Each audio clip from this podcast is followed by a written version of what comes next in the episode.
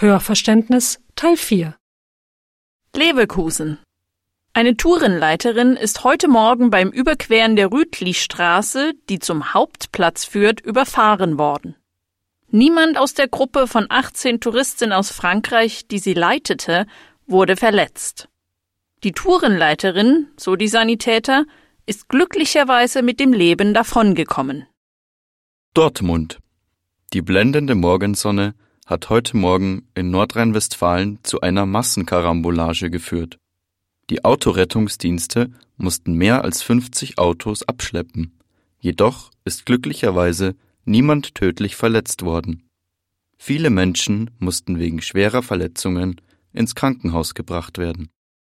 München. Bei einem Unfall auf der A8 zwischen München und Salzburg prallte ein Touristenbus wegen blendendem Abendlichts gegen einen Lastwagen. Die chinesischen Touristen kamen alle mit nur leichten Verletzungen und einem Schock davon.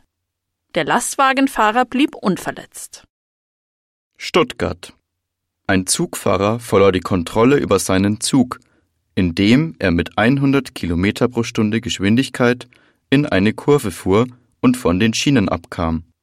Zwei Passagiere kamen ums Leben und 20 weitere mussten mit schweren Verletzungen ins Krankenhaus geliefert werden. Der Fahrer kam mit leichten Verletzungen davon. Und jetzt zum Wetter. Am Morgen wird es stark bewölkt sein. Nachmittags wird es zu starken Winden und Regenfällen kommen. Tageshöchsttemperaturen 10 bis 14 Grad. Tiefsttemperaturen in der kommenden Nacht 5 bis 9 Grad.